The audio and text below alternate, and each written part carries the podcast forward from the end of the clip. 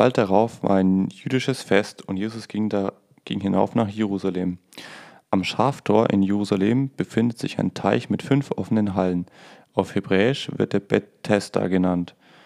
Eine große Anzahl von Kranken lag ständig in den Hallen, Blinde, Gelähmte und Menschen mit erstorbenen Gliedern.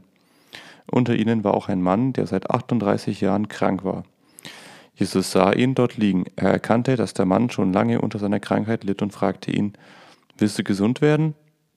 Der Kranke antwortete, Herr, ich habe keinen, der mir in den Teich hilft, wenn das Wasser sich bewegt. Wenn ich es alleine versuche, ist immer schon jemand vor mir da.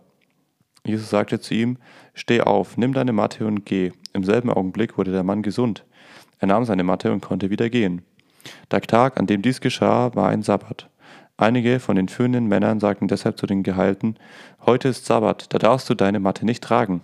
Er antwortete, Der Mann, der mich geheilt hat, sagte zu mir, Nimm deine Matte und geh.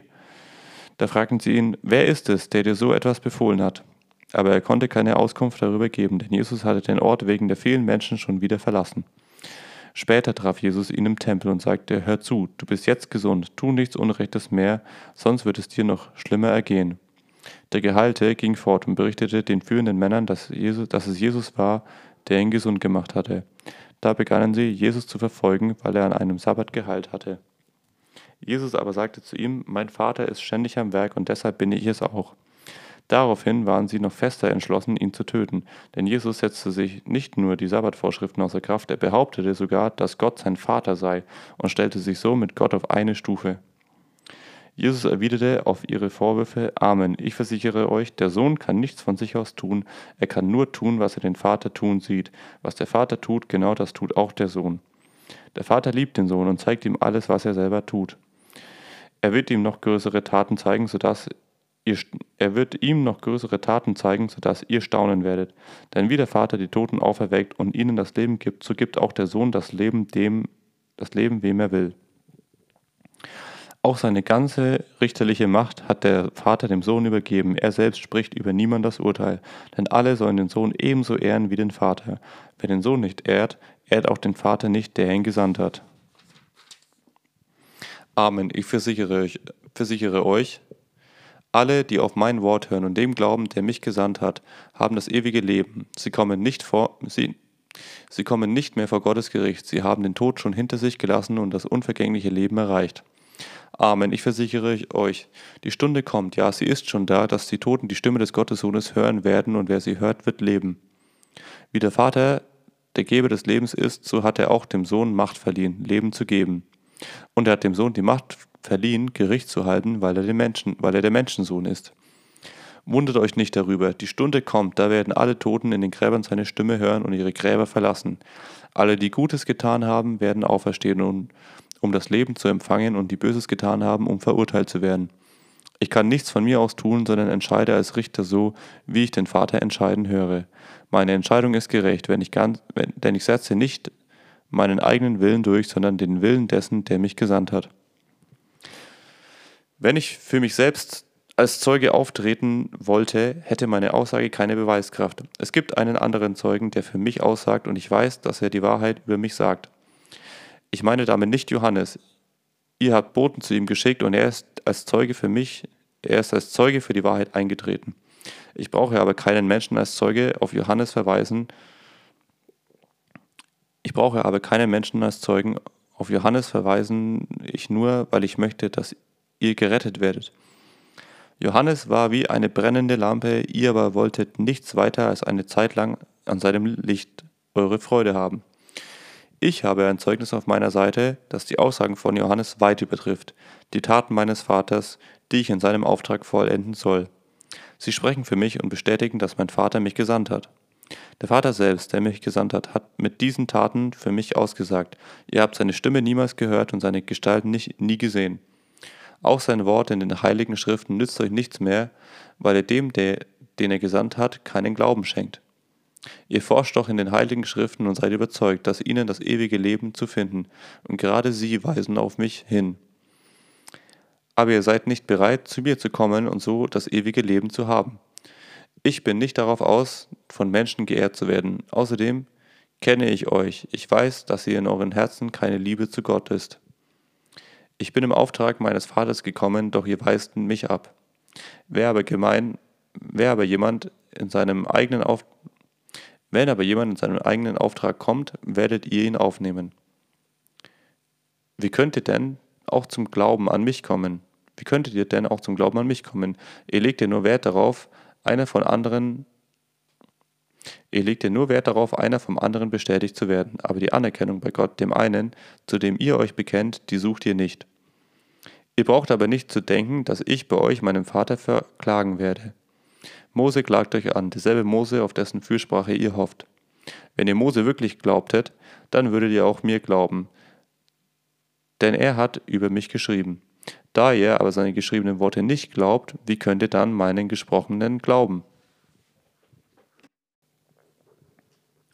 Danach fuhr Jesus über den See von Galiläa, der auch See von Tiberias heißt. Eine große Menge Menschen folgte ihm, weil sie seine Wunder an den Kranken gesehen hatten. Jesus stieg auf einen Berg und setzte sich mit seinen Jüngern. Es war kurz vor dem jüdischen, jüdischen Passafest. Jesus blickte auf und sah die Menschenmenge auf sich zukommen. Er wandte sich an Philippus. Wo können wir Brot kaufen, damit all diese Leute zu essen bekommen? Das sagte er, um Philippus auf die Probe zu stellen. Er selbst wusste schon, was, zu, was er tun würde. Philippus antwortete, 200 Silberstücke wären nicht genug, um so viel zu kaufen, dass jeder auch nur einen Brocken abbekommt. Andreas, ein anderer Jünger, der Bruder von Simon Petrus, sagte, Hier ist ein Junge, der hat fünf Gerstenbrote und zwei Fische, aber was ist das schon bei so einer Menschenmenge? Sorgt dafür, dass die Leute sich setzen, sagte Jesus. Es gibt viel Gras an dem Ort. Epic. Sie setzten sich, ungefähr 5000 Männer waren da. Jesus nahm die Brote, sprach darüber das Dankgebet und verteilte sie an die Menge. Mit den Fischen tat er dasselbe und alle hatten reichlich zu essen. Als sie satt waren, sagte er, als sie satt waren, sagte er zu seinen Jüngern, sammelt die Brotreste auf, damit nichts verdirbt. Sie taten es und füllten zwölf Körbe mit den Resten. So viel war von den fünf Gerstenbroten übrig geblieben. Als die Leute das Wunder sahen, das Jesus vollbracht hatte, sagten sie, das ist wirklich der Prophet, der in die Welt kommen soll. Jesus merkte, dass sie, darauf, dass sie drauf und dran waren, ihn mit Gewalt zu ihrem König zu machen. Deshalb zog er sich wieder auf den Berg zurück, ganz für sich allein. Als es Abend geworden war, gingen seine Jünger zum See hinunter. Sie stiegen in ein Boot, und über, um über den See nach Kapharnaum zurückzufahren. Es wurde Nacht und Jesus war immer noch nicht zu ihnen gekommen. Das Wetter war sehr stürmisch und das Wasser schlug hohe Wellen. Die Jünger hatten eine Strecke von etwa fünf Kilometern zurückgelegt, da sahen sie plötzlich Jesus, wie er über das Wasser ging und sich ihrem Boot näherte. Die Angst packte sie. Aber Jesus sagte, Habt keine Angst, ich bin's. Sie wollten ihn zu sich ins Boot nehmen, aber da waren sie auch schon am Ufer, dort wo sie hin wollten. Die Volksmenge, die am anderen Ufer geblieben war, erinnerte sich am nächsten Tag, dass nur ein einziges Boot am Ufer gelegen hatte. Die Leute wussten, dass Jesus nicht ins Boot gestiegen war und seine Jünger ohne ihn angefahren waren. Es legten aber andere Boote, die von Tiberias kamen, nahe bei dem Ort an, wo der Herr das Dankgebet gesprochen und die Menge das Brot gegessen hatte. Als die Leute nun sahen, dass Jesus nicht mehr da war und seine Jünger auch nicht, stiegen sie in dieses Boot, stiegen sie in diese Boote. Sie fuhren nach Kapharnaum und wollten Jesus dort suchen. Sie fanden ihn tatsächlich auf der anderen Seite des Sees und fragten ihn, Rabbi, wann bist du hierher gekommen? Jesus antwortete, Amen, ich versichere euch, ich suche Ihr sucht mich nicht, weil ihr meine Wunder als Zeichen verstanden habt, sondern weil ihr von dem Brot gegessen habt und satt geworden seid. Bemüht euch nicht um vergängliche Nahrung, sondern um wirkliche Nahrung, die für das ewige Leben vorhält. Diese Nahrung wird, auch der Menschen, wird euch der Menschensohn geben, denn, denn ihn hat Gott, der Vater, als seinen Gesandten bestätigt. Da fragten sie ihn, was müssen wir denn tun, um Gottes Willen zu erfüllen? Jesus antwortete, Gott verlangt nur eins von euch, ihr sollt den anerkennen, den er gesandt hat. Sie erwiderten, Gib uns einen Beweis für deine Bevollmächtigung, lass uns ein, eindeutige, ein eindeutiges Wunderzeichen sehen, damit wir dir glauben. Unsere Vorfahren aßen das Manna in der Wüste. In den heiligen Schriften heißt es von Mose, er gab ihnen Brot vom Himmel zu essen. Jesus entgegnete, Amen, ich versichere euch, nicht Mose hat euch das Brot vom Himmel gegeben, sondern mein Vater gibt euch das wahre Brot vom Himmel. Das wahre Brot Gottes ist das, das vom Himmel herabsteigt und der Welt das Leben gibt. Herr, sagte, sagten sie, gib uns immer von diesem Brot. Ich bin das Brot, das Leben schenkt. sagte Jesus zu ihnen, wer zu mir kommt, wird nie mehr hungrig sein, wer sich an mich hält, wird keinen Durst mehr haben.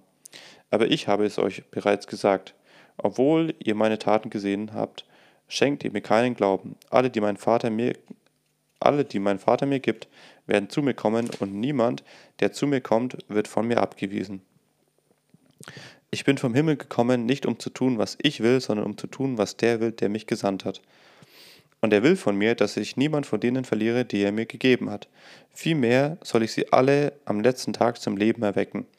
Mein Vater will, dass alle, die den Sohn sehen und sich an ihn halten, ewig leben. Ich werde sie am letzten Tag vom Tod auferwecken. Die Zuhörenden murrten, weil er gesagt hatte, ich bin das Brot, das vom Himmel gekommen ist. Sie sagten, wir kennen doch seinen Vater und seine Mutter. Er ist doch Jesus, der Sohn Josefs. Wie kann er behaupten, ich komme vom Himmel? Jesus sagte zu ihnen, was murrt ihr? Nur die können zu mir kommen, die der Vater, der mich gesandt hat, zu mir führt. Und ich werde alle, die zu mir kommen, am letzten Tag vom Tod auferwecken. In den Schriften der Propheten heißt es, alle werden von Gott unterwiesen sein. Wer den Vater hört und von ihm lernt, kommt zu mir. Nichts, dass je ein Mensch den Vater gesehen hätte, nicht, dass je ein Mensch den Vater je gesehen hätte. Nur der eine, der von Gott gekommen ist, hat den Vater gesehen. Amen, ich versichere euch, versichere euch, wer sich an mich hält, hat das ewige Leben. Ich bin das Brot, das Leben schenkt. Eure Vorfahren aßen das Manna in der Wüste und sind trotzdem gestorben. Hier aber ist das Brot, das vom Himmel herabkommt, damit, wer davon isst, nicht stirbt. Ich bin das lebendige Brot, das vom Himmel gekommen ist. Wer von diesem Brot isst, wird ewig leben. Das Brot, das ich geben werde, ist mein Leib. Ich gebe ihn hin, damit die Menschen zum Leben gelangen können. Das löste unter den Zuhörern einen heftigen Streit aus. Wie kann dieser Mensch und seinen Leib sein Fleisch zu essen geben? fragten sie. Jesus sagte zu ihnen, Amen, ich versichere euch, ihr habt keinen Anteil am Leben, wenn ihr das Fleisch des Menschensohns nicht esst und sein Blut nicht trinkt. Wer mein Fleisch isst und mein Blut trinkt, hat das ewige Leben, und ich werde ihn den letzten Tag, am letzten Tag vom Tod erwecken. Denn mein Fleisch ist die wahre Nahrung und mein Blut ist der wahre Trank.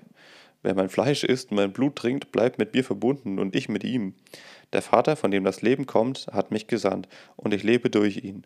Genauso wird jeder, der mich isst, durch mich leben. Das also ist das Brot, das vom Himmel herabgekommen ist. Es ist etwas ganz anderes als das Brot, das eure Vorfahren gegessen haben. Sie sind gestorben. Wer aber dieses Brot isst, wird ewig leben. Dies sagte Jesus in der Synagoge von Kapharnaum. So lehrte er dort die Menschen. Als sie das hörten, sagten sie, sagten viele, die sich Jesus angeschlossen hatten, was er da redet, geht zu weit. So etwas kann man nicht mit anhören. Jesus wusste schon von sich aus, dass sie murrten und sagte zu ihnen, daran nehmt ihr Anstoß? Wartet doch, bis ihr den Menschensohn dorthin zurückkehren seht, wo er vorher war. Gottes Geist allein macht lebendig, alle menschlichen Möglichkeiten richten nichts aus. Die Worte, die ich zu euch gesprochen habe, sind von diesem Geist erfüllt und bringen das Leben. Doch einige von euch haben keinen Glauben. Jesus kannte nämlich von Anfang an die, die ihn nicht annehmen würden, und wusste auch, wer ihn verraten würde. Und er fügte hinzu, aus diesem Grund habe ich zu euch gesagt, nur die können zu mir kommen, die der Vater dazu fähig macht. Als sie das hörten, wandten sich viele seiner Anhänger von ihm ab und wollten nicht länger mit ihm gehen. Da fragte Jesus die Zwölf, und ihr? Was habt ihr vor? Wollt ihr mich auch verlassen? Simon Petrus antwortete ihm, Herr, zu wem sonst sollten wir gehen? Deine Worte bringen das ewige Leben. Wir glauben und wissen, dass du der bist, in dem Gott uns begegnet. Jesus antwortete ihm, Euch zwölf habe ich doch selber ausgewählt, trotzdem ist einer von euch ein Teufel. Er meinte Judas, den Sohn von Simon Iskariot. Judas war es, der Jesus später verriet, einer aus dem Kreis der Zwölf.